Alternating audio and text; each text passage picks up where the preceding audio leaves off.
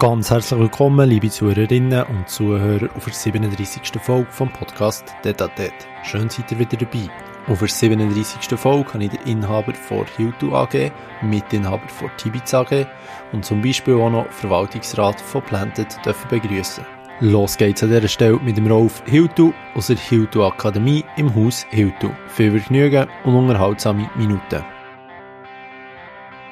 Vorher noch mit dem, mit dem Kollegen im bei dir unten gegessen. Es war mhm. sehr gut, es ist wieder sehr Danke. voll. Äh, mhm. Seit wann kommt es langsam wieder? Also sehr voll ist anders, äh, Niklas. Ja, das hast vorher also, schon gesagt. Ich habe ja. vorher gesagt, 19 war unser Rekordjahr und äh, voll ist für uns etwas anderes. Aber ja. tatsächlich, das stimmt. Oder mein Eindruck auch, ich laufe bei dir Betriebe durch und ich habe erstens das Gefühl, es ist wieder ein bisschen mehr Freude bei den Menschen und zweitens äh, ist es tatsächlich so, dass unsere Lokale wieder besser laufen. Das ist ein, äh, ein Aufwärtstrend. Und drittens glaube ich eben auch, dass äh, Gastronomie viel beiträgt zur, zum Wohlergehen der Menschen, oder? Habe ich den Eindruck, ja. Mhm. Ja, es ist sicher ein, Ereignis, immer sehr, wenn ich mit einem Kollegen esse man das wieder kann, Sachen genießen, das Leben genießen, mhm. das ist irgendwie auch ein Teil, ähm, ja, wo den Menschen sicher gefällt hat während dieser Zeit. Ich mal können, können einen Kaffee trinken, guten mhm. Kaffee, guten Kaffee hat er übrigens so. Danke. danke. Ich habe das Gefühl, es ist besser als der im Tibet, kann das sein? Ja, das ist möglich, ist ein anderes Ding. Also, wir tun halt sehr viele Schulungen machen mit Kaffee. Ja. Wir nehmen es sehr, sehr ernst. Wir haben den Hinauer, ich mache gerne mhm. ein bisschen Werbung für die Firma. Es ist ein Familienbetrieb in vierter Generation. Und was eben ist, die, die Jungen, die jetzt dran sind, die kommen sehr oft. Die machen viele Schulungen, mit den Kaffeemaschinen laufen, noch einstellen. Wir wissen einfach, dass das sehr ein heikles Thema ist. Wir pflegen es enorm. Ja. Was habt ihr für eine Kaffeemaschine? Äh, verschiedene. Wir haben, traditionell haben wir Cimbali. Und jetzt neuerdings haben wir, oh, wie heißen jetzt die? Ist echt von immer, ich weiß es nicht mehr sicher. Wir haben zwei verschiedene ja. Halbautomaten, die arbeiten. Ja. ja, aber Cimbali ist ja glaube ich sehr verbreitet. Ja, ja, doch, ja. doch. Was kommt, auf was kommt es darauf an? Für Kaffee vor allem? Nein, nein, eben, es ist komplex. Oder? Das, ist wie, das ist eben nicht wie, sage ich jetzt, ja, äh, irgendeinen Schrank, oder? Ja. Der, der muss gut gebaut sein, da kannst du auf und zu machen. Äh, sehr komplex. Ich meine, das, das ist eine Wissenschaft für mhm. sich. Das hat mit Temperatur zu tun, das hat mit Luftfeuchtigkeit zu tun, das hat mit der Einstellung von der Mühle zu tun. Mhm. Das Wasserwärme. Hat Wasserwärme, das hat sicher auch noch mit der Einstellung des Mitarbeiters, vom Barista ja. zu tun. Der muss es mit Liebe machen oder sein. Sind auch nicht alle gleich. Genau. Ja, ja. ja nein, wir finden es vor allem, jetzt beim Espresso ist immer noch anders, aber ich da trinke ja halben Liter Milch quasi mhm. mit Kaffee. Mhm. Und da finde ich immer, Teilorten schmeckt es gar nicht mehr nach so. Kaffee. Ja, ja. Und anderen schmeckt es wirklich einen guten Kaffee nach Hause. Okay. Und bei dem ist jetzt der Fall. Hast du jetzt die klassische Version genommen oder die vegane? Die normale Latte, die normale, Latte Klassische ja. Version. Da gibt es ja mittlerweile auch sehr gut pflanzlich. Also, ja, ich finde, es kommt, da kommt nochmal Komponenten dazu, wenn immer noch ist. Milch, das ist immer noch so, du weißt, was du am Schluss hast. Ja, voll. Wenn du eine Latte Macchiato mit Milch bei bei den Stellen noch kommt immer noch darauf an, was die dann wieder für eine genau. Hafermilch, für eine Kokos... Ja, genau. genau. Und dann, wenn du einen hast, der nicht so gut schmeckt oder noch mit mhm. nicht gutem Kaffee... Das Risiko ist höher, ja, ja, genau. Ja, das ist nicht ja. ein Liter oder einen halben Liter Milch und es schmeckt nicht so gut. Mhm. Was hätte ich während der ganzen, ganzen Pandemie, also wenn wir schon vorher davon geredet haben, wir müssen nicht unbedingt viel davon reden, aber am meisten wie, wie beschäftigt, irgendwie überhaupt über die Runde hineinzukommen oder dass wirklich effektiv keine Leute mehr da sind mhm. oder ja, das Emotionale. Ja. Also eben, ich mache das seit 30 Jahren. Ich bin mich gewöhnt, dass wir immer offen haben. Mache fast nie zu. Jetzt vor allem das Haupthaus, der Flagship. Und äh, wenn ich da reinlaufe, seit 30 Jahren, hat es immer Menschen, es hat Stimmengewirr, mhm. es hat Emotionen, es hat Düfte, es hat äh, Licht, es hat Musik, es hat Gäste, oder? Und dann bin ich da reingelaufen, es ist einfach nichts, dunkel. Und das war schon das, das sehr her. Ich konnte mhm. fast nicht glauben. Ich habe gefunden, hä? Ich habe mir gemeint, ich, ich träume irgendwie. Ich habe gar nicht gedacht, dass das real kann sein kann. So Ich habe immer gefunden, ja, Gastronomie ist doch safe. Also, mhm. Alle wollen essen. Aber wenn du nicht mehr darfst, dann gehst du nicht mehr. ja, das ist etwas, was ich gar nicht vorstellen Nein, sehr schräg. Sehr also sind wir Restaurant reguliert werden? Genau, sehr, sehr schräg. Vom Staat, ja. Mhm. Wie bist du mit dem umgegangen?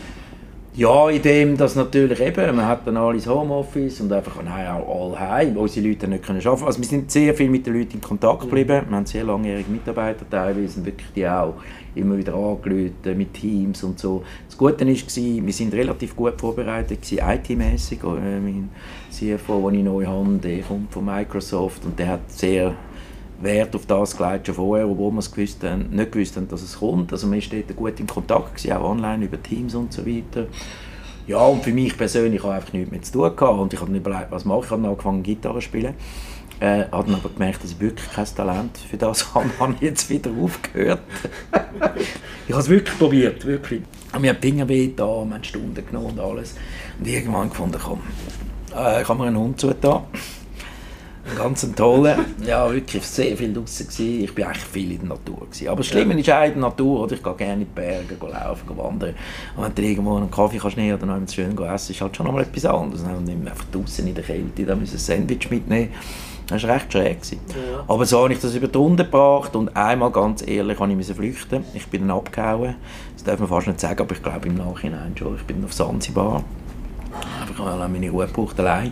Ich bin einen Monat lang dort drüber und äh, einfach die, die Insel erkundet, gute Leute kennengelernt. Das hat mir super da. Mhm. Ja. Wie ist es dort? Äh, in Bezug auf Covid? Ja, oder ganz, ganz Ja, ganz, also gut, äh, die haben kein Covid, also das ja. haben sie immer gesagt, die haben natürlich schon, aber sie haben es einfach nicht zugegeben. Nein, und ich meine, sorry, ich habe ein Töffel gemietet, bin dort auf der Insel umeinander gefahren, bin teilweise einmal, vergiss ich nie mehr, so einem, äh, das war ein Fest gewesen, von irgendwie 50 äh, bis 100 äh, Einheimischen dort, mhm. Äh, von Kind, von ganz kleinen Kindern bis auch, ich nehme an, es war eine Hochzeit, ich meine, ich konnte mit denen nicht reden und ich bin dann angegangen und die haben natürlich Freude gehabt, dass da ein Weisser kommt und dann haben sie Musik gemacht und tanzt wie wahnsinnig. Und das war mitten im, im Covid, gewesen. das war, wo da all die Hype geblieben sind mit den Masken. Und da habe ich mir überlegt, das wäre gar nicht möglich. Mit Wieso? denen zu reden? Nein, denen kannst du doch keine Masken anziehen. Das ist unmöglich. Ja. Unmöglich. Die sind in diesen Hütten, leben zusammen und alles und aufeinander und Genau, also einfach so ein Beispiel. Und dann eben mit Covid, äh, die haben das nicht so ernst genommen. Und äh, ja, ich habe mich schon geschützt, und, aber ich war auch in einem Konzert und so. Es war einfach eine Covid-Free-Zone, so ein mhm. damals. Oder? Und deshalb war es sehr spannend, ich habe sehr gute Leute kennengelernt, die von der ganzen Welt gekommen sind, weil dort war es wie eine Insel. Gewesen, oder? Und die haben von dort aus Homeoffice gemacht und so. Äh, tolle Insel, mega schön. Das einzige Problem, was es dort gibt, ist zu viel äh, Blut und Ebe. Ja. Die Gezeiten die sind krass. Ja. Und je nach Küste, ich also sehen, du wachst morgen auf und das Meer ist nicht mehr da und es ist irgendwie 100 Meter weiter vorne. Und das macht uns wieder. Und das ist ein bisschen komisch. Ja. ja. Aber sonst Hammer. Ja. Und hast auch die Zeit gebraucht, mal einen Monat, ja. ja, ja. um über alles nachzudenken, zu verarbeiten. Ja, und da konnte ich nichts machen. Also ich kann etwas machen, aber ich konnte einfach nichts beitragen am, am Betrieb. Oder? Und dann habe ich gefunden, ich gehe jetzt einfach mal. Ja, und man kann nicht irgendwie direkt etwas bewirken, wenn ich alles zu hat. Genau. Also, wenn du irgendwie eine neue, neue Version von den Samosas willst, ins Sortiment nehmen, ist ein Beispiel. Kannst schon, weißt ich meine, es hat natürlich auch Unternehmen gegeben, die haben dann noch mehr Vollgas gegeben, mhm. aber bei uns sind es noch ganz andere Themen. Ich meine, da ist die Kurzarbeit gekommen, zum Glück, mhm. oder? und von der haben wir natürlich profitiert. Oder? Und wenn du natürlich dann in so einer Krise Vollgas gibst mit Innovationen, kannst Erstens hat mir persönlich die Motivation gefehlt, weil wir sind mhm. alle ein bisschen down gewesen. Und zweitens äh, trifft natürlich dann Kurzarbeit nicht mehr. Und wir haben im Prinzip eigentlich den Betrieb eingefroren. Ja, ja wir haben wirklich eingefroren. Ja. Ja. Wie, wie, vielleicht mal so für die, die zulassen und eben nicht mal wissen, dass zum Beispiel eben Tibits zu 50% mhm. oder, oder Hiltel gehört. Wie seid ihr ganz grob aufgestellt? Eben, es gibt hier weiter vorne Dachterrasse, äh, hier das Haus Hiltel. Mhm. Was gehört alles noch zum Unternehmen Hiltel? Also zu Hiltel gehört das, wo wir jetzt da sitzen. Das Haus Hiltel ist so ein bisschen der Flagship mit der Akademie, damals Club, den haben wir ja mhm. zugemacht über äh, Covid, also wegen, schlussendlich wegen Covid dann äh, das Bedienungsrestaurant, also à la carte, ein bisschen edel, dann äh, die Selbstbedienung, die wir haben, Takeaway, äh, machen Caterings, haben nebenan die Vegimetz, mhm. ich weiß nicht, ob du von der schon mal gehört hast, die erste vegetarische Metzgerei von der Schweiz. Und die ist aber relativ neu, ich glaube... Nein, die ist nicht mehr neu, die ist zehn Jahre mittlerweile. Ja, ja, man hat es einfach nicht so mitbekommen damals vielleicht. Nein, nein, die ist zehn Jahre alt. Ah, okay, äh, dann eben diverse Restaurants wie Silpost, Dachterrasse, Pflanzbar, äh, plus Dann haben wir noch zwei Badis äh, Miete gegeben und Kilchberg, Sommerrestaurant. Das ist so ein bisschen das von Hiltel und bei Tibit sind es mittlerweile glaube zwölf Betriebe in der Schweiz. Ja. Ja, über die, eigentlich in den grossen Städten überall. Mhm. Ja. Jetzt, wenn ich in der Tibit bin, habe ich den Kaffee vorher angesprochen. Mhm. Was sind sonst die grossen Unterschiede? Zum Beispiel jetzt Tartar mhm. oder...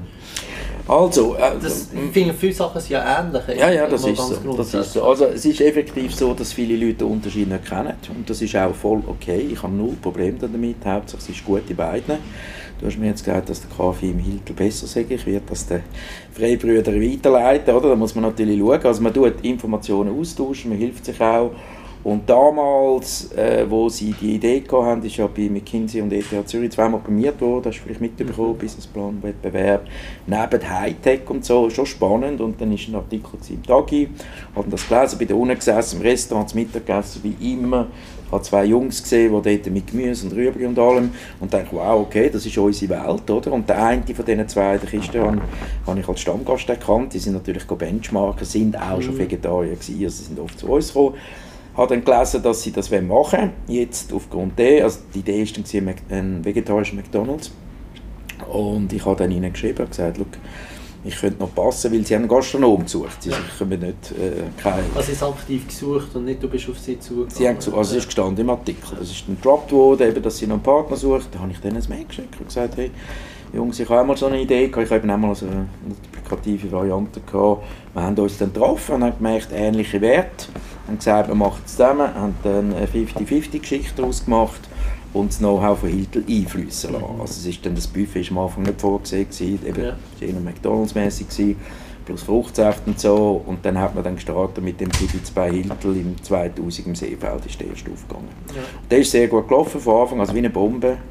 Wir hatten gar keine Mitarbeiter mehr. Ich bin sogar noch mit einem Stellenvermittler, damit wir Leute bekommen. Also ja. wir haben alles gegeben. Ja. Mhm. Du bist sogar rudern? Mhm. Machst aber nicht mehr. Nein, es war eben etwas, gewesen, er hatte etwas am Bein gehabt ja. und dann äh, im Januar sind wir dort und dann sind wir immer, wir haben immer auf einer Seite rein müssen, weil er das Problem hat mit dem einen Bein. Und dann sind wir einmal, ist dann das Boot auf der anderen Seite gewesen, da habe ich ihm gesagt, du komm easy, jetzt gehen wir doch da rein. Und peinlich war, vorher hat es so eine Gruppe von Leuten die mhm. wollten schauen, wie wir rudern. Oder? Wir sind vorbeigelaufen und ich dann gesagt, ja, rudern ist easy, oder? Wir auf der falschen Seite rein, er kommt recht rein, geht wieder raus und mich kehrt es. Und das war Mitte Januar. Ja, das... Und dann habe ich einen, einen, äh, hat's mir den Schnuff verschlagen unter Wasser, oder? Und ich bin fast nicht mehr aufgekommen. Und die, denen, die ich gesagt habe, ja Ruder, ich scheisse, die haben mich so angeschaut. Ja, und seither äh, bin ich nicht mehr so gerne gegangen. Hast du gesehen, wie du wieder... Nein, ich würde gerne wieder mal gehen, aber es war wirklich ein Schock. Gewesen. Es ja. ist wirklich, also wenn es unter Wasser bei irgendwie 15 Grad minus und, und irgendwie 4, 5 Grad Seetemperatur der Schnaufen schlägt, das ist im nicht lustig. Ja, und ich habe das Gefühl, dort ist halt, wenn du die Angst bekommst, dass du nicht mehr raufkommst, ja, also weißt, ich gehe gerne schwimmen, ich gehe auch äh, nach der Sauna ins eiskalte Wasser. Ich habe nicht irgendwie einen Schaden daraus, aber ich hatte irgendwie nicht mehr so Lust gehabt zu machen. Ja, ja, verstehe ich noch, ja. Ähm, was sind aber wirklich so die Unterschiede, wo man kann sagen, da grenzt sich jetzt ein Hilfel vom Tibitz ab? Also eben, wir haben die Akademie, das Tibitz ja. hat kein Art das Weiterbildungszentrum für gesunden Genuss. Dann natürlich das à la carte Restaurant in dem Sinn, dass du auch kannst Teller bestellen genau, weißt, du hast mit, mit einer Flasche Wein, also nicht da, wo jetzt du unten bist, aber wir haben hier oben im ersten Stock vor allem und am Abend auch unten haben wir wirklich ein edles Restaurant. Du kannst dort eine schöne Flasche Wein nehmen, Wein seitdeckt, sechs Tisch reservieren, da gibt es eine schöne Speisabfolge und so das, plus dann haben wir natürlich da bei uns jetzt im Haushiltel die eigene Küche in dem Sinn. Wir haben ja am Anfang das Zeug dann von da übergefugt ins Seefeld, oder? Weil dort, dort haben wir schon eine kleine Küche gehabt. Ja, ja, das war sehr speziell gewesen. Und, äh, und das da, wir sind, ich würde mal sagen, wir sind noch ein bisschen hybrider, oder? Ja. Äh, vielfältiger. Ich meine, die Dachterrasse äh, ist ganz anders als eine Seilpost.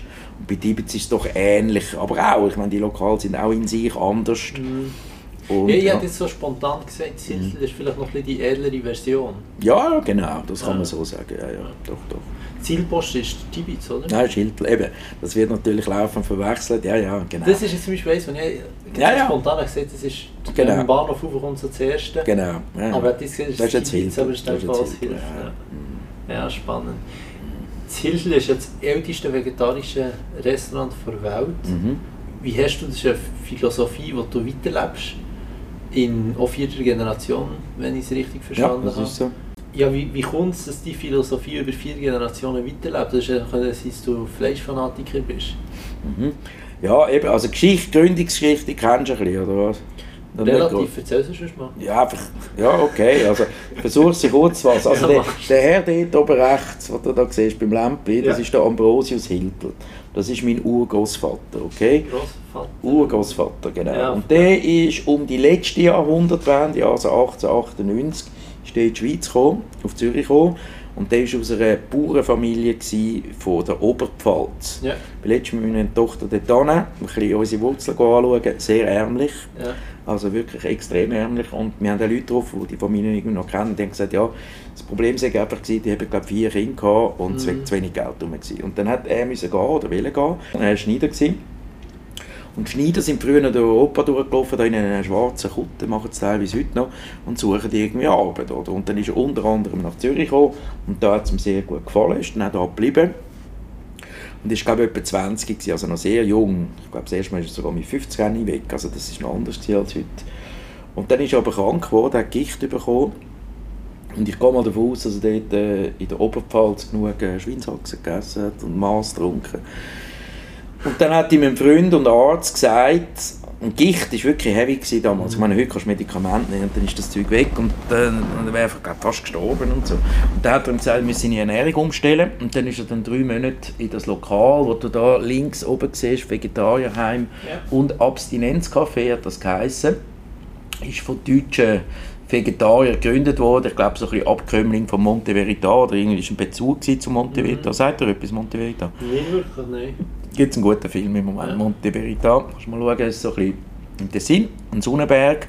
Und das sind Aussteiger gewesen, äh, so um 1900 herum, Jetsetter, die genug hatten von Völlerei und die auf den Berg oben waren und so ein bisschen eine Nacktkultur gelebt haben. Mhm. Also es ist wirklich so ein bisschen Shanti-Shanti-mässig, vegetarisch gegessen. Und äh, ich glaub, wir glauben, dass da ein Bezug ist zu denen. Ja. Und dann auf jeden Fall drei Monate da gegessen, gesund geworden, Vegetarier geworden. Ja. Und das war auch ein vegetarisches Restaurant? Ja, ja, ja, das war es. Ja, ja. Das ist immer, der Eingang ist immer, immer noch ah, dort übrigens. Zum nicht. Nein, damals hat es Vegetarierheim und Abstinenzcafé geheißen. Und dann hat, ist er drei Monate gegessen. Und er hat sich dann, sie links, das war Martha Gneubel. Ja.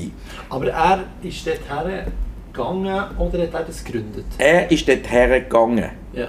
Genau, gegründet wurde ist 1898. Ja. der ist dann nicht drei Monate vegetarisch gegessen und äh, zum Vegetarier geworden, hat sich er war fast der einzige Gast. Gewesen. Er war niemand Gast. Der Wurzelbunker im Volksmund. Mhm. Gäste Gras fressen. Oft zum Hintereingang rein. Er hat noch einen Hintereingang gehabt, weil es eben peinlich war. Ja. Und dann, als einziger Stammgast, hat er sich verliebt in Martha Kneupel, die vegetarische Küchenchefin. Und die haben es dann übernommen. Die haben tiefrote Zahlen geschrieben. Und seither heisst es Hiltel. Und das war kurz nach dieser Gründung. Gewesen, oder? Ja. Und dann 1903 hat er die Liegenschaft auch kaufen. Ja. ja. Und er ist so ja, Großvater, der Vater. Genau, dann ist es so weitergegangen, da gehen wir jetzt nicht zu fest ins Detail, ja. sonst rede ich zwei Stunden noch. Und dann darf ich es jetzt heute die vierte Generation machen. Ja, und Aber es ist immer vegetarisch geblieben. Ja. ja. Mhm. Aber schön aufgearbeitet hat ihr es da. Ja, man kann es noch besser. Ich kann vorher noch mehr zu machen daraus. Es ist jetzt einfach mal etwas, ja. Es ja. hat noch viel mehr. Ja. Was ist dein Zugang dazu? Also, hat dich das von Anfang an gepackt oder bist mhm. du direkt vegetarisch aufgewachsen? Nein, ich bin nicht vegetarisch aufgewachsen. Meine Mutter ist Deutsche. Mhm. Und äh, wir haben Fleisch gegessen daheim.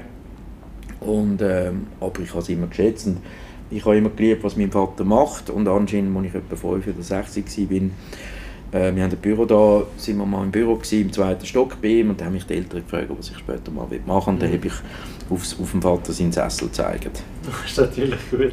Also früher relativ klar fokussiert. Und, gewusst, äh, ja, und ich eigentlich nie etwas anderes wählen. Und dann habe ich dann da mitgeholfen als Bub, habe Kochlehre gemacht, Hotelfachschule und so weiter. Und bin dann relativ früh da eingestiegen. Ja. Ja. Mhm. Die Hotelfachschule hast du nicht zu tun gemacht? Lausanne, ja. ja. Mhm. Ja, ist ein die renommiertere. Ja, ja, du ist auch gut.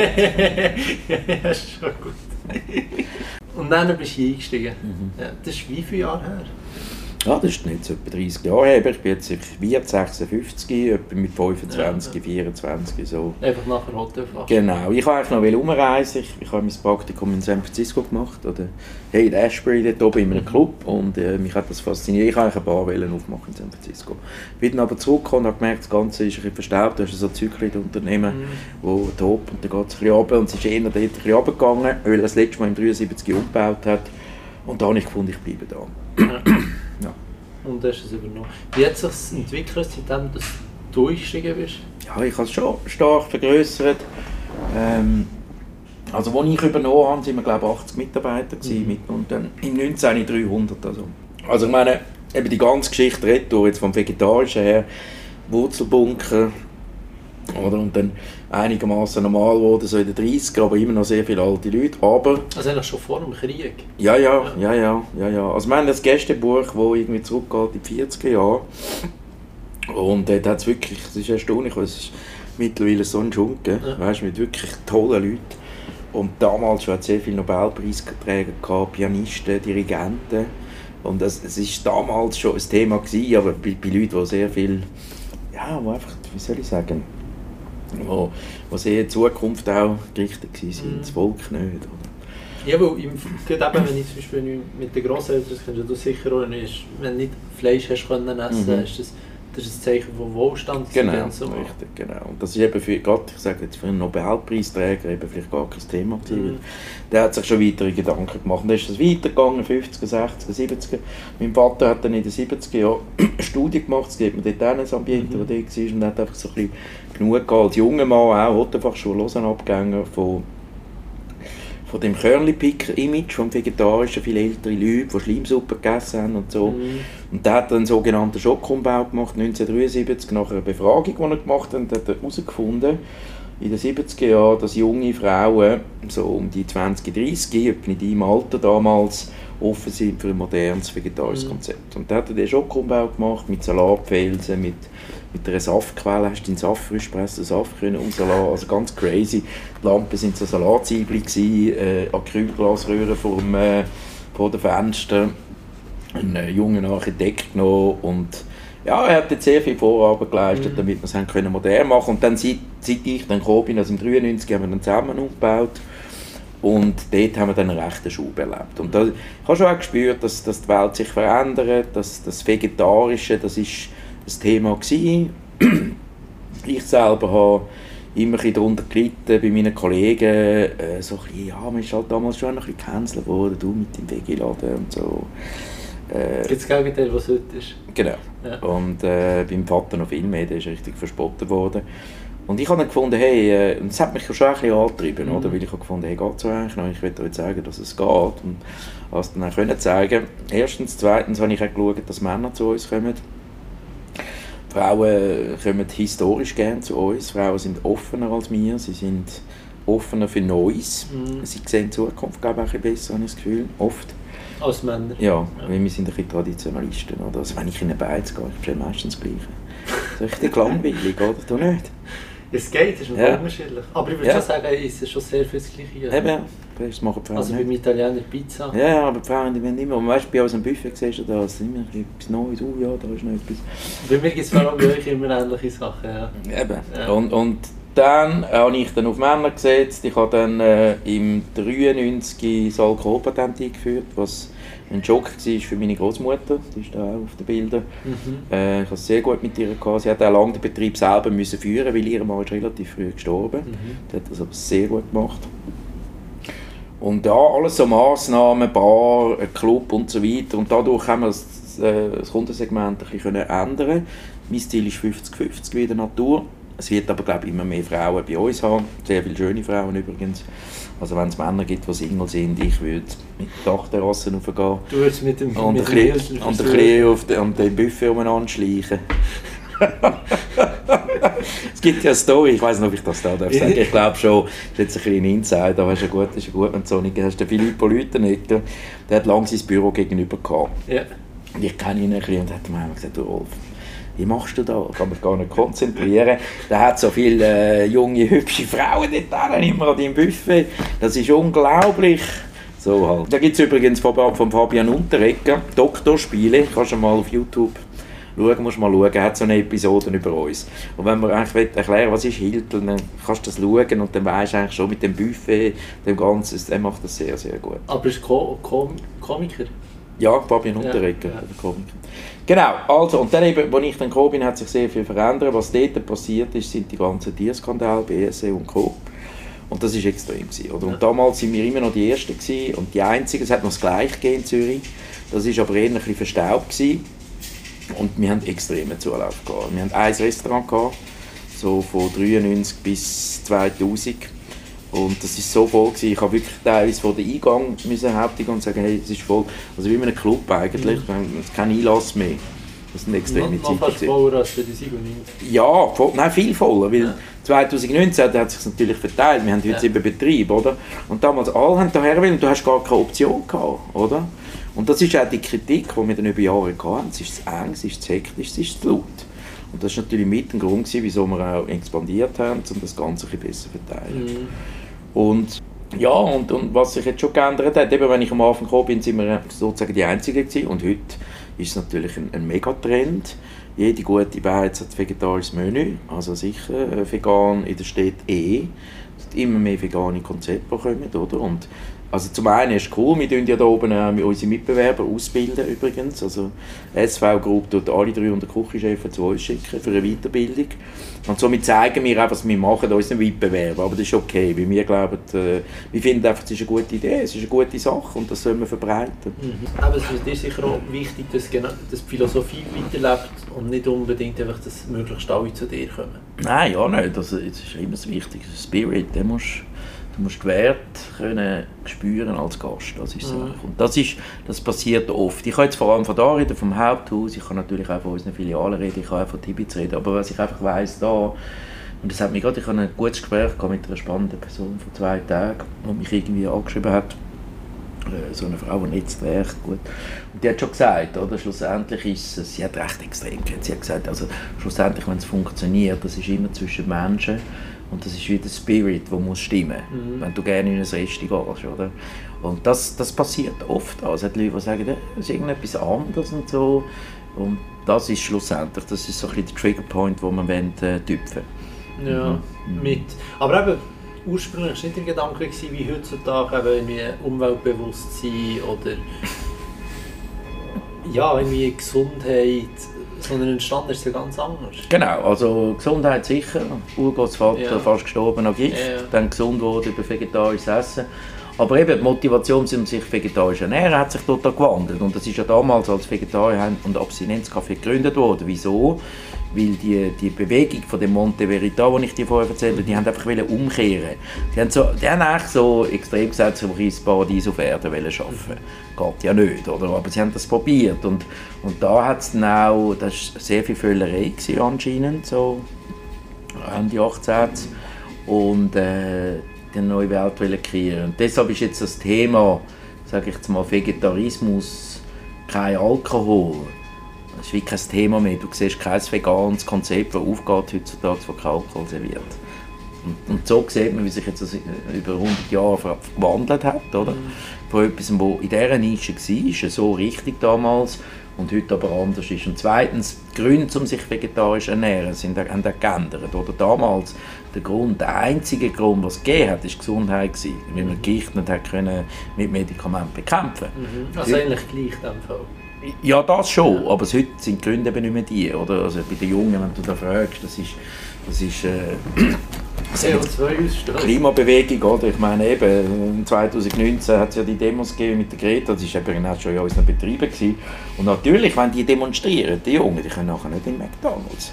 Und ich meine, wir haben extreme Umsätze gemacht, wo die, die Klimademos waren, danach sind sie noch gegessen, sind sie in unsere Betriebe gekommen. Ja, Aber so als Beispiel. Und da sieht man jetzt die Hauptmotivation heute Natürlich auch der Tierschutz, oder? Wieso sollte ich ähm, ein Schwein essen, aber nicht das Häschen, das ich daheim habe, oder so Sachen. Das ist dann eigentlich gut zu entdenkt, oder? Ich meine, welches Tier sollst du essen, welches nicht? Mm. In China essen die Katzen, ja, okay. Ja, ja. Äh, hm. mhm. Das sind heute Gründe, oder? Ja. Was, was ist deine Motivation? Ich weiß nicht, ob du du isst Fleisch Ich bin Flex Flexitarier, ja. Mhm. Was, was sind deine Gründe, um sich so ernähren, wie du ernährst? Ähm, eben, ich esse nicht mehr viel Fleisch. Ja. Ich esse es etwa die, ich war jetzt in Italien gewesen, mehr und bin nie im Fisch gegessen, aber eben auch da, das Fisch ist ja noch viel heikler. Ja. Und ähm, ja, ich selber, ich weiß nicht, wie ich dem soll sagen, ich bin vielleicht noch nicht so weit, mich äh, vegetarisch, rein vegetarisch oder rein vegan zu ernähren. Jetzt, wir haben drei Kinder, die älteste, die tut sich seit vier oder fünf Jahren, also Klassiker, 25, isst kein Fleisch mehr, isst kein Fisch, wir ziehen jetzt voll durch. Und äh, meine Motivation ist, das da in, dem, in diesen Unternehmungen gut zu machen. Oder? Mhm. Weil, ich meine, wenn, der Impact, wenn ich jetzt selber auf Fleisch verzichten wäre kleiner, als wenn ich das mit unseren Betrieben für, für Tausende von Menschen mache im Tag. Ja, klar, definitiv. Oder, weißt, so, oder? Und von dem her hat es natürlich schon Veganer, die sagen, ich sei ein Verräter und so, aber ich meine, sorry, ich meine, ich bin ein Türöffner. Ja. Weil es hat ganz viele, ins Hiltel gehen, weil sie eben nicht, äh, nicht wir sind nie mit dem Zeigefinger unterwegs, ja. weißt wir, wir, wir wollen einfach eine gute Beize mit gutem Food, gutes Ambiente. Ja. Und per Zufall, sage ich jetzt mal krass gesagt, ist es noch vegetarisch und vegan. Ja. So, aber nicht so, dass ich das nicht schätzen würde. Mich hat letztens ein, Journalist gefragt, ja, eben, wir haben es darüber gehabt, nächste Generationen mit neue Ideen haben und so. Was ich dann würde sagen, wenn jetzt mein Sohn würde sagen, du Papi, ich finde, im Hiltel sollte man Fleisch servieren, oder? Dann, dann hätte ich schon ein Problem, oder? Ich würde sagen, du, aber Theo, das ist jetzt wirklich dumm. Wie, wie, wie kommst du jetzt auf die Idee? Es ist erstens nicht sinnvoll, zweitens ist es dumm. Was willst du damit bewirken? Und der würde ich dann schon ein bisschen Opposition machen. Aber wenn ich jetzt würde sagen, alle wollen in der Rot sein, ja gut, von mir aus.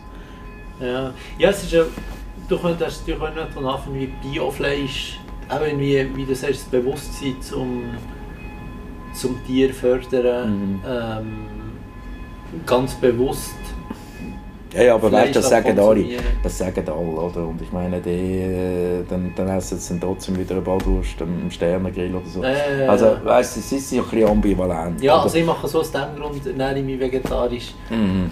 Weil ich persönlich habe halt wirklich das Gefühl, da bist du mal, in, also die klassische ja, sind sie im Ausgang und dann mhm. gehen wir noch im Mac und dann sage ich mal der, der, der, der Hamburger mit dem Genau. Aber den kannst du mittlerweile auch vegetarisch haben. Also, weißt, es, ist nicht mehr, es ist nicht mehr so kompliziert wie vor 20 Jahren. Ah, nein, ja, definitiv ja. nicht. Wie hast du es können trennen jetzt zum Beispiel viel heutzutage eben mit der Klimabewegung gibt es eben die vegetarischen oder veganen Restaurants. Das ist sicher ein Grund, warum es nicht nie veganisch wurde. Mhm. Also, oder komplett vegan, man kann sich ja hier vegan ernähren. Mhm. Ähm, wie trennst du das, dass es nicht so du hast vorher auch angesprochen, du, du engagierst dich eben für liberale, ethische, für ein liberales, ethisches, korrektes Projekt, oder mhm. nein, für, ja, muss vielleicht selber dann nochmal sagen, ähm, wie, tust du es, wie tust du es trennen, dass es nicht so ein klassisches alternative, ein alternatives Restaurant ist, wie viel von den heutigen veganen oder vegetarischen Restaurants, sondern es eben wirklich eins ist, wo man sonst kommt, mhm kann essen ja, das, ja. Leute von CS können mhm. essen, wo, aber auch die vom Klimastreik können mhm. essen Genau, also das hat, das hat natürlich mit meiner persönlichen Einstellung zu gegenüber Mensch, gegenüber Mensch. Also ich mhm. glaube, jeder Mensch ist gleich wertvoll. Also e-, egal, ob jetzt da die, die Kids in Zanzibar, die ich vorher gesagt habe, oder der, der Präsident von der CS von der Schweiz. Also spielt keine Rolle. Erstens, das das Menschenbild. Oder zweitens, das geht auch weiter über die Nationen. Also wir haben 80 Nationen, die da arbeiten. Also eben, das ist, Mensch ist Mensch. Und äh, ich finde, man kann es nicht einteilen nach gut und böse oder whatever. Das ist sehr, sehr äh, vielfältig. So ein das. Und dann äh, spiegelt sich das natürlich bei unseren Mitarbeitern und entsprechend spiegelt sich es bei unseren Gästen. Wir haben wirklich alles. Du hast es angesprochen, von der Großmutter mit dem Enkel bis zum Szene, bis zum DJ, über den Banker, über die Klimademo, über die alternative Esoterikerin, whatever. Oder? Und das ist alles gut. Das yeah. einfach zu, das sind alle herzlich willkommen. Und ich finde es eben auch spannend, weißt, es gibt dann so lokal, ein Zürich, so Szenenlokal, das sind vielleicht im einen sind alle schwarz angezogen, im anderen sind alle so. Ich finde das langweilig. Yeah. Aber die sind vielleicht ein bisschen zusammengehöriger und die sind ein bisschen mehr Dinge, aber das ist einfach nicht unsere unsere Art und das, das gefällt mir und entsprechend sind übrigens auch 80% von unseren Gästen sind nicht Vegetarier. Und da bin ich natürlich ein Door-Opener und das sage ich auch gewissen Veganern. Ich sage, ich bin ein Door-Opener. Zu uns kommt jeder sozusagen. Und das ist gut, das finde ich cool. Hast du auch ein geschaut, ja? Ja, ist ja spannend, gell? Ja, der hat alles Mögliche. Ja, ja, ja. genau. Das finde ich halt spannend, so ist die Welt. Es gibt den Daniel Egli, den hast du noch nicht mehr kennt. Der hat einmal gesagt, das ist so ein, der hat Salz und Pfeffer hat der rausgegeben. Das war der Herausgeber vom Salz und Pfeffer, ist gestorben mittlerweile. Und er hat einmal in einem Leitartikel gesagt, in der Gastronomie ist es ganz, ganz wichtig, dass es unter den Gästen auch Unkraut hat. Oder? Und dass die, die sich das Gefühl, die, die das Gefühl haben, sie sind normal oder bei den Leuten dabei, also die im Anzug und so, mhm. dass die dann über die anderen können lästern können und dann haben sie alle ein bisschen spannend. Ja, ja, ja. bei, ja, ja. bei oder alternativer eben, vegetarischen Restaurants finde ich halt immer eben, wenn du dort gerne würdest essen, wirst du mhm. schon fast so ein bisschen angeschaut und eigentlich unterstützt du ihre Bewegung. Ja, ja, voll. Das finde ich immer ein bisschen paradox, weil eigentlich sollte es in ihrem Interesse sein, also einerseits unterstützt sie ja äh, monetär, mhm. weil, weil die in ihrem Restaurant gehst essen mhm. und auf der anderen Seite auch noch ihre Bewegung, die sie eigentlich auch noch mal gut mhm. finden und dann wird noch, eben nicht wie hier bei dir, wo der CS-Banker kommt essen, wirst du dann nachgeschaut, das schafft dann aber der unterstützt der Lobby. Genau. Und das finde ich kann nicht sein. Also das, das führt ja nie nachher, wenn du es so bekämpfst. Also, das ist einfach dumm. Ja, relativ. Das ist einfach nicht clever. Ja. Wir haben im Leib, wir haben das Leibbuch da und das sind ein paar Schlagwörter. Clever ist auch drin. Oder? Und das ist wichtig, man muss auch ein bisschen clever sein und, und nicht einfach... Die, eben, alle Extreme sind schlecht. Oder? Und wir sind wirklich nicht, wir sind überhaupt nicht missionarisch unterwegs, gar nicht. Oder? Also wirklich, weit entfernt. Ich, ich glaube, der Mensch ist zur Freiheit berufen. Jeder kann das so machen, wie er will. Und wenn, wenn man Freude hat, zu uns zu kommen, geil. Und wenn nicht, auch gut. Mhm. Ich habe zum Beispiel ein Zeit, als wir noch den Club hatten, habe ich immer gefunden, das ist jetzt extrem. Wir haben gefunden, hey, also der, wir haben einen guten jungen Typ, der rekrutiert, haben wir gesagt, Patrick, such doch mal äh, eine junge Muslima, die verschleiert ist, oder? Das wäre doch cool. An der Bar, so Einfach mal im Sinn von der Vielfalt. Ja. Genau. Hat es geklappt? Nein. ja, nein, die, die wird selbst nicht an einer Bar arbeiten, weil wenn sie verschleiert ist, trinkt sie Alkohol nicht mehr. Ja. Äh, der Club hat dazu den Weg Corona? Ja, schlussendlich. Ja, es war dann so hin und her, auf, zu, äh, registrieren, hin und her. Und weißt, ein Clubbetrieb ist eh ist anspruchsvoll. Oder? Ich, ich habe es geliebt, ich habe es so geil gefunden. Es ist so ein bisschen noch, äh, Bist du mal gewesen? Ich bin nie gewesen. Okay. Was ist so dein Sound, wenn du in den Ausgang gehst? Mm, wahrscheinlich klassisch Hip-Hop-Rap. Eben, ja. wir waren ein Hip-Hop-Club, R&B Hip-Hop. Ich meine, das ist abgegangen. Ja. Das war wahnsinnig. Und das in einem vegetarischen Restaurant. Das war im Restaurant drin? Ja, ja, mit den Stühlen ja. und alles. Und da hat es also dann äh, mehrere hundert Leute gehabt, immer. Und das ist dann abgegangen, wie blöd. Da sind dann vorne dran äh, außen angestanden, bis also Schlangen von 50 Metern und so. Nein, es war super Zeit. Gewesen. Aber ja, mit Corona, ich meine, man muss sich fokussieren. Es ist so, ich habe es eben, wie ich gesagt sehr hybrid aufgebaut. Und natürlich, wenn es dann wirtschaftlich schwieriger wird, dann musst du die Hybridität ein bisschen zurückfahren. Ja. Und ein bisschen mehr fokussieren, da sind wir jetzt dran. Und du kannst wahrscheinlich grundsätzlich auch immer wieder auftun. Natürlich. Sind wir, wär, wären wir ready. Aber meine Leute müssen es auch wählen. Ich habe mich ein bisschen zurückgenommen und die haben dann gefunden, du bist jetzt gerade ein bisschen viel und so. Ich habe gesagt, okay, dann wir das mal stilllegen. Ja. Ja.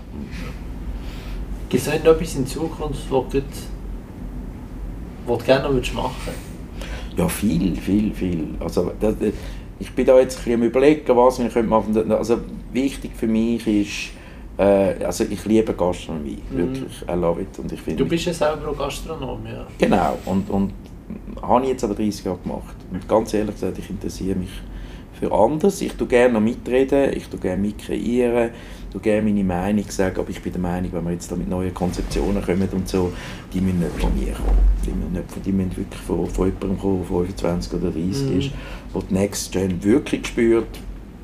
Und ich bin da, ich bin zum Beispiel bei Planted bin ich dabei, da bin ich im, äh, im VR, habe mich mhm. beteiligt. So Mit Sachen. Philipp Gedul. Der ist auch dabei, ja. Ich habe ihn zwar noch nie gesehen. Ich bin noch im Board D zum Beispiel. Bin der erste VR bei ihnen. Ich kenne die Jungs gut mittlerweile. Ist natürlich sicher, du kennst sie mit vegetarischer, veganer Ernährung ja. und er von, von denen ist sicher... Aber er, er hat nicht mit in einer stillen Beteiligung. Ja. ja. er ist nicht im VR. Ja. Das, dann bin ich in einer Stiftung wo wir äh, soziale Projekte unterstützen, äh, wo recht viel Geld kann verteilen kann. Äh, so Sachen und ja, ich habe ganz viele Ideen. Ja. Mhm. Das noch willst du machen? Ja, ja. Ja, aber irgendwann eben, das sind sicher auch zu einem gewissen neuen Projekt, das man machen wirklich in, innovative Sachen und mhm. weniger immer jetzt noch Standort St. Gallen, noch in Bern, noch Genau, das machen wir schon, oder? Und das läuft auch gut mit Tibits. Ja. Genau, das macht Tibits super. Der, der Dani Frey macht einen guten Job. Und da, da, bin ich auch dabei, ich bin ja in der VRs von diesen Firmen strategisch auch dabei und unbedingt, unbedingt. Das ist jetzt einfach nicht mehr so wahnsinnig äh, mein Ding und nicht, weil ich es nicht cool finde oder weil ich keine Zukunft sehe, im Gegenteil, weil ich es einfach schon 30 Jahre mache. Mhm. Oder? Und wenn du 30 Jahre etwas machst, irgendwann findest du, ah, gibt es noch etwas anderes. Ja. So ein bisschen. Ja, das verstehe ich und äh, engagiert man sich lieber auch noch ein bisschen Sonst oder gesehen, ja, und etwas, was du mehr lernst, ja. weißt Also nur ein Beispiel, wir sind jetzt gerade mit dem Leaders Club, das ist ein Club, den ich gegründet habe, da für ja. führende Gastronomen vor 20 Jahren, sehr exklusiv, nur Inhaber oder CEOs. Das sind wir in St. Moritz gewesen, oder? Und dann schaut man immer Gastrokonzepte an und so. Und der spannende, spannendste Vortrag, den wir gehört haben, ist vom, äh, vom Chef von der Bergbahnen. Ja. Der hat uns erklärt, wie man heutzutage ein grosses Skigebiet ökologisch tut, äh, betreiben. Ja hochspannend. Das hat jetzt nichts mit Gastronomie zu tun. Und das hat mich dann so fasziniert, weil ich etwas Neues auch lernen konnte. Mhm. Wie ist das möglich? Ja, in dem, dass die, die, Technologie, das ist sensationell und ich habe das nicht gewusst. Also, dass es die, geht? Ja, ja, und, und die, die erste, es geht insbesondere ums Beschneien. Die allerersten Beschneiungsanlagen, das geht seit den 50er Jahren. Und das sind so Crash-Ease-Maschinen die dann einfach das Ding, oder? Natürlich äh, extrem viel Strom und weiß ich was. Ja. Und heutzutage, die neuesten Generationen von Schneemaschinen, oder wie die haben, ich weiß gar nicht, wie heißt das anders, die, die, die, nicht, die laufen ohne Strom. Ja. Oder? Und das ist nur mit dem Wasser, das oben kommt, dann kommt dann so ganz feine Düse und dann tut es das einfach produzieren, ohne Strom. Und das weiß man gar nicht. Oder? Und es ist eben wirklich so, dass das Skifahren, das wird ja oft verteufelt von den Medien und so, das stimmt nicht. Heute, wie das gemacht wird, ist sehr, das ist wirklich ökologisch. Die ja. Und, und äh, das Wasser wird dann nicht verloren. Also das Wasser, das dann rausgeht mit dem Schnee, das, das bleibt. Das ist nicht so, dass man Wasser verliert. Und jetzt tun zum Beispiel, oben macht äh, Seen, weil sie müssen natürlich jetzt in St. Moritz Wasser aus dem See aufpumpen. Das braucht viel Strom. Jetzt tun Schmelzmasse oben fassen, dass es gerade oben runter laufen lassen und dann mit Druck in die Maschine und dann brauchen die keinen Strom mehr. Also eben, man muss halt ein bisschen, äh, ein bisschen innovativ sein und mittel, es ist hochfaszinierend. Und es sind Sachen irgendwie möglich, ja? Ja, es ist viel möglich. Ja. Du hast vorher gesagt, du hast mit der, mit der Laurenke Kontakt gehabt. Mhm. Macht ihr irgendetwas, also ihre Kuba okay, gibt es nicht im, im Hiltel, äh, also, El Moli gibt es glaube ich. Ja, ja, also eben, ich, ich sehe sie immer wieder mal, man kennt sich mhm. und äh, sie hat mich angerufen, um mal mit mir reden, was sie so macht. Und jetzt haben wir gesagt, treffen wir uns mal auf einen Kaffee und dann kommt sie mal mit ein paar Ideen. Ja. Ich kann mir schon vorstellen, dass wir etwas zusammen machen können. Wir sind ja in einem ähnlichen Bereich. Ja, ja und sie ist glaube ich sehr innovativ. Ja, ja, sehr, sie ist gut, ja. ja. Ihr Traum wäre ja eben, glaube ich, äh, ein veganer und alkoholfreier Wein. Ja, ja gut, das gibt es. Ja, ich weiß nicht, wie, wie gut die Sachen sind. Ja, das, gut, das ist auch das Thema. Ich meine, ich habe natürlich immer wieder geschaut, mit alkoholfreiem Wein damals noch, wo es alkoholfrei war, oder? dann hat man noch nicht dürfen. Und äh, mittlerweile, ich, ich würde sagen, beim Weisswein gibt es, also wir testen mhm. immer wieder die Besten. Und beim Weisswein hat es Sachen, wo man muss sagen, das ist okay. Ja. Vegan oder alkoholfrei. Also wo man kann da durchgehen? Ja, ja. ja. Rote nicht, das ist Katastrophe. Aber Weiss irgendwie und Bubbles auch, also wenn es ein bisschen sprudelt, dann ist das nicht so schwierig. Das ist auch noch, ja, auch noch machbar. Ja, ja. Du hast vorher mir, mir erzählt, eben, wie, wie, wie die Geschichte vom, vom Hilton aussieht. Mhm. Äh, der 25-Jährige, der die Zukunft überladen, dass sie die Innovationen reinbringen mhm. und, und Sachen ja, kreieren. Wo, ja, wo sie mhm. selber verfolgen Genau. In diesem Alter sind so langsam deine Kinder. Mhm. Ähm, sind Sie daran interessiert, das mal weiterzuführen? Oder? Ja, das ist jetzt natürlich eine große Diskussion. Wie gesagt, ich habe vor einem Jahr die Geschäftsführung operativ abgegeben. Ich habe drei Co-Geschäftsführer, die schon lange dabei sind. Der eine ist übrigens erst 30, ja. äh, der das miteinander führt, machen einen guten Job. Und irgendwann kann es sein, dass ein Kind wird. Die sind zwischen 25 und 19. Es sind drei Kinder, ein Bub und zwei Mädchen. Und äh, ja, ich, ich muss jetzt schauen, dass ich noch fest aus der Tasche plaudere. Hätten wir noch eine geile Story für dich, aber ich, ich glaube, meine Tochter wird das jetzt nicht cool finden. Also auf jeden Fall, du weißt nie, was passiert, oder? Ich meine, man lernt jemanden kennen oder nicht, oder wie auch immer. Und sie ist jetzt seit zwei oder drei Jahren da, sie war in Sydney, gewesen, drei Jahre hat sie studiert. Ja. Theologie und Wirtschaft und ist jetzt Retour und der gefällt es mega, weil sie eben, wie gesagt, Vegetarierin ist. Die Mittler ist zurzeit in Zermatt beim Chef Roni am Arbeiten, hat da beim Beckler im Fischersfritz geschafft. Das ist so ein bisschen die Operative, macht das sehr gerne und sehr gut. Und der Bub ist noch am Studieren, der macht KME. Und KME? Ja, also das, ist das nicht das Erwachsene-Gimmi? Ah, okay. Doch. Ich glaube, das heißt glaube so, oder? Nicht? Du musst mir sagen. Ja, ja, nein, ich weiß doch jetzt auch nicht. Er macht es auf jeden Fall als Erwachsenen-Gimmi und äh, geht dort jetzt äh, in die Schule und äh, ist einfach gerne in der Schule jetzt im Moment. Das ist auch okay, spielt ja, gerne Fußball ja. und so, wie es halt ist. Und äh, jetzt mal schauen. Äh, Interesse ist da, aber weißt, es ist immer das Wollen und das Können. Ja. Und nur Wollen lange nicht und nur Können ist auch nicht gut, weil man nicht will. Und es ist natürlich schon, ist nicht so einfach. Weißt, es ist jetzt nicht so äh, ein kleiner Kiosk, was dann würde übernehmen. Und das sind Themen, die man tief muss diskutieren muss. Und da sind wir jetzt gerade drin, sind wir so in den Diskussionen drin. Ist auch, eines von diesen Themen, die dich mitunter am meisten beschäftigt, denke ja, nicht wahnsinnig. Also es ist nicht so, dass ich Panik hätte, weil eben das Unternehmen läuft gut weiter, Klar, also ohne ja. mein tägliches Ding. Aber irgendwann muss man es wissen, oder? Ja. Und wenn du natürlich dann keinen hast, Angenommen, es keiner von diesen drei, die irgendwie das könnten oder würden wollen, dann muss man sich überlegen, wie weiter. So ja. weit sind wir noch nicht. Ich bin auch noch nicht irgendwie 65 oder so. Ich habe bewusst früh angefangen mit dem Prozess. Ich tue sie früh involvieren. Ich kann ihnen schon ein paar Mal zeigen, was wir alles machen damit sie das können sich vorstellen können, damit sie sich können überlegen ob das ein Weg wäre für sie. Mhm. Das ist eigentlich spannend, das Thema dazu. Und zwar, es ist der Vorteil, wenn man nicht zu spät Kinder hat und selber noch relativ jung ist. Ja, klar. Das, ist, äh, das kann ein Vorteil ja. sein, gerade für ein Familienunternehmen, das stimmt. Aber eben, das ist natürlich, eben, look, es gibt Firmen, ich, ich kenne da viele Familienbetriebe, schon an Symposien, wo dann jeder so ein bisschen erzählt hat, mhm. wie sie es mhm. machen. Und da gibt es wirklich Familienbetriebe, als ein Beispiel, äh, wo ich jetzt den Namen nicht kann sagen kann, aber die sind grösser als wir, oder? Und die haben natürlich eine Familiencharte, haben wir übrigens auch mit Tibits. Und dort ist ganz klar Company First.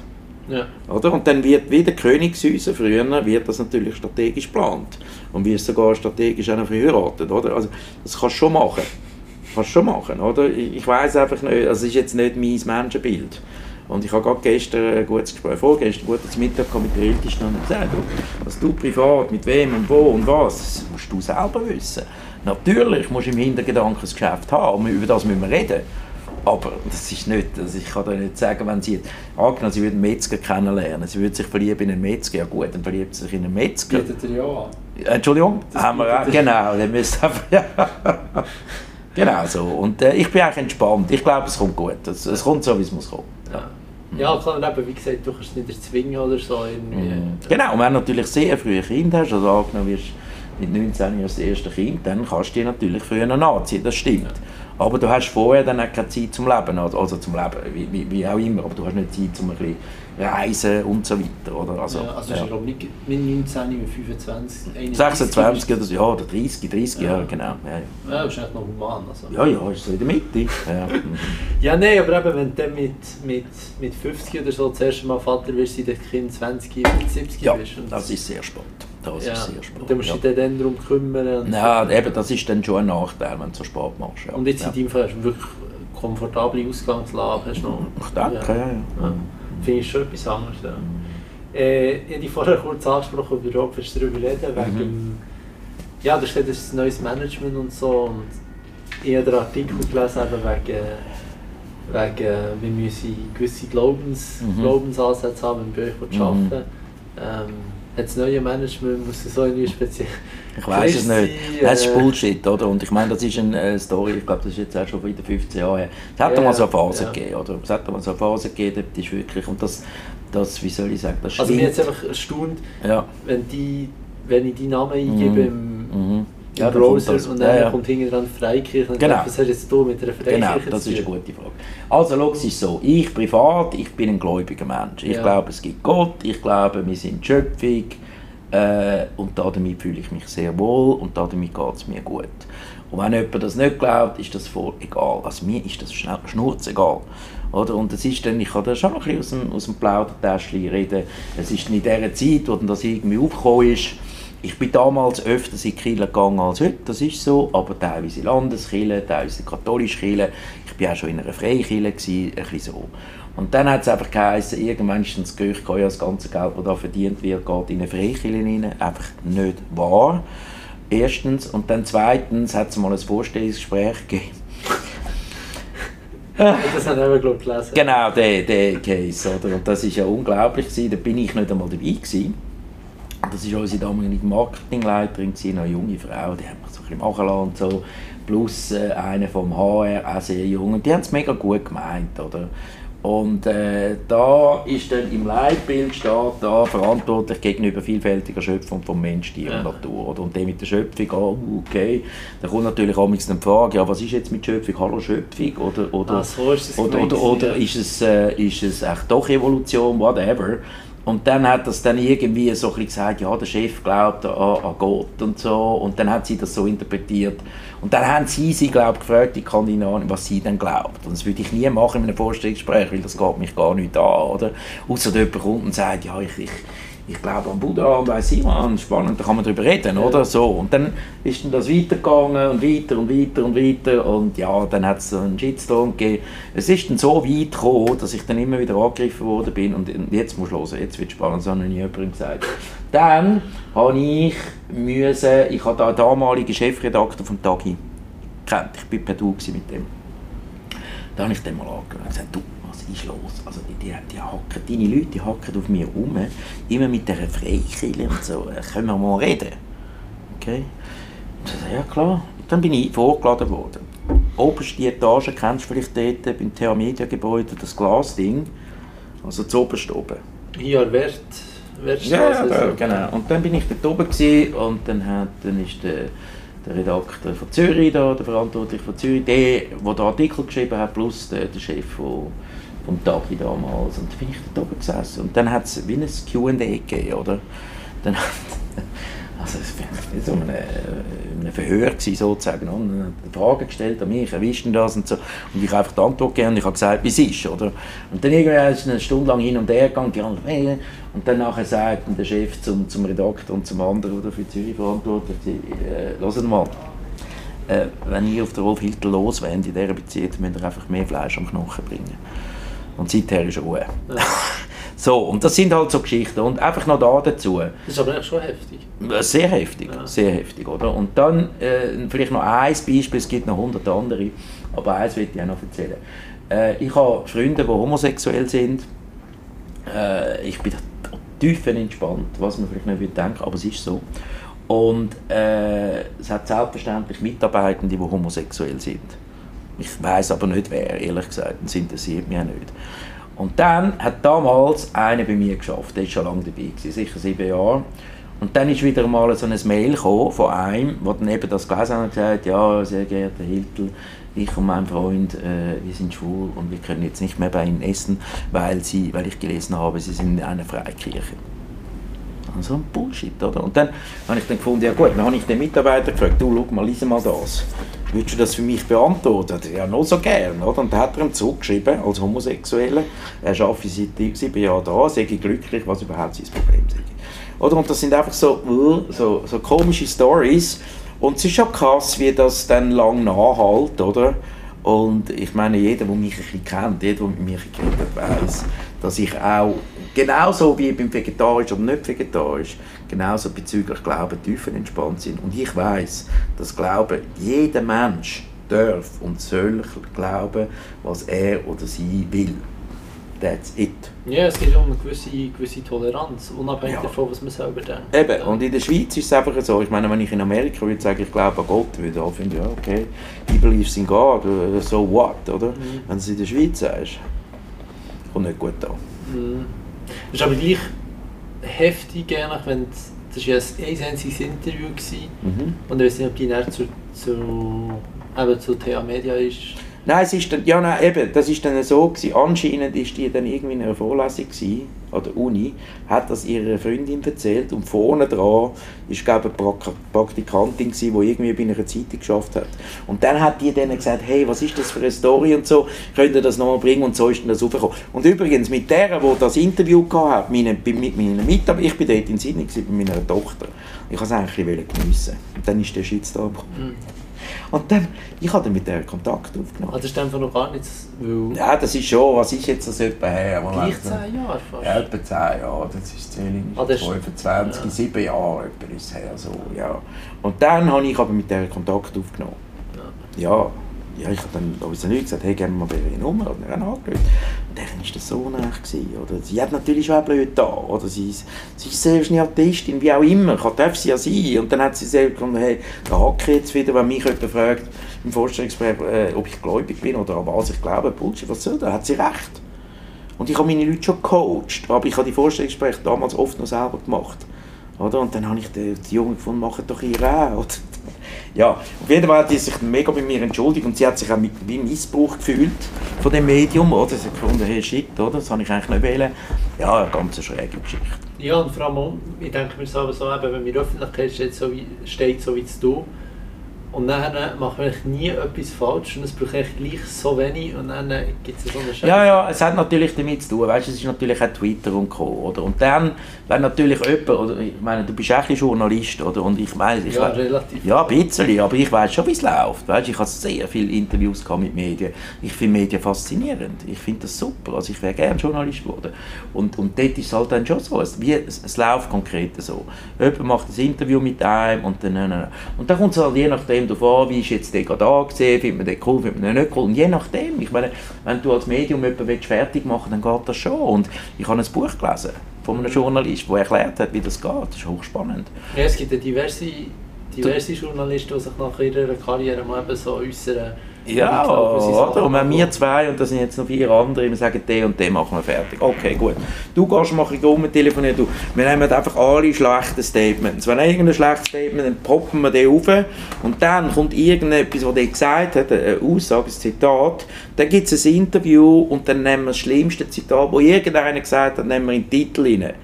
Und der, das wird dann twittert, das wird dann bei Google, äh, kommt das, poppt das auf, oder? Und so kannst du das gut machen. Mhm. Du, hast, du hast sehr viel Macht als, als, als Journalist, was ich eigentlich gut finde. Ich finde, du solltest es einfach nicht missbrauchen. Mhm. Ja. Das ist heikel. Hm? Das ist heikel. Aber es gehört dazu, weißt du, es ist okay. I can, I can take it. Ja, klar, aber eben, es können nicht alle Leute gleich damit umgehen. Mhm. Und auch ja, eigentlich auch der sachliche Journalist, Journalismus, wenn sie Leute etwas würde bringen geht damit halt auch ein bisschen verloren. Also einfach nur irgendwie so. Trash und Hauptsache wir können eine Story bringen. Ja, ich meine jetzt, sorry, jetzt aktuell. Also das mit dem Boris Johnson, das muss ich jetzt schon schnell hören. Ich der, der Reto Frey, der hat den Boris Johnson kennengelernt, wir haben zwei Lokale in London. Und ich meine, ich ah, habe ihn kurz ja. gesehen und das ist ein ganz ein cooler Typ da mit seiner Frisur und alles. Aber anscheinend macht er regierungstechnisch einen guten Job für die Mehrheit der Engländer, sonst wäre er nicht dort. Und jetzt gibt es so eine riesige Story, weil der irgendwie tanzt hat. Ich habe das gestern in der Tagesschau gesehen. Da haben sie irgendwie ein Handy-Ding, gezeigt von Boris Johnson, der tanzt. Und irgendwo in der Nähe jetzt eine schwarze Frau, glaube Und dann haben sie aber dann gesagt, ja, das sind Archivaufnahmen. Hä? Und jetzt, jetzt soll der zurücktreten, weil er an einer Party war. Also Gott sagt, fuck, haben die keine anderen Probleme? Nicht? Ich finde das so schräg. Und wenn ich dann das sehe, dann, dann ich schaue das schon, aber das, das geht bei mir irgendwie so da rein, da wieder raus und sage, okay, das ist, das ist einfach die Unterhaltung. Das ist Unterhaltung, nehme ich an. Ja. Das ist eine Unterhaltungssendung, oder? Ja, ich weiß natürlich nicht, was, was genau vor... Wenn natürlich, I don't know, was du Ja, es ist noch schwierig ja, ja. zu sagen, aber wenn natürlich Party gehst machen und das, das ganze Volk muss daheim Das ist ein No-Go. Und da hat er sich auch dafür entschuldigt. Das geht nicht, da bin ich voll bei dir.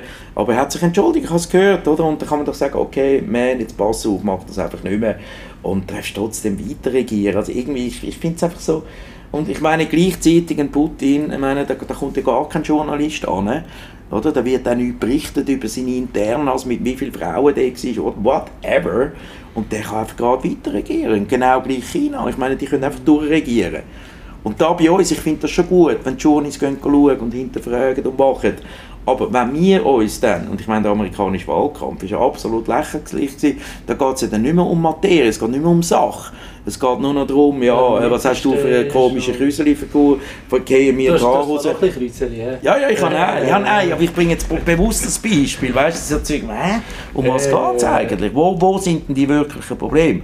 Und ich glaube, das hat ein bisschen zu tun damit, dass wir einfach auf dieser Maslow-Pyramide, wir sind sehr weit oben, ja. oder fast zu hoch oben, oder? und der Mensch gar nicht mehr blöd musst tun.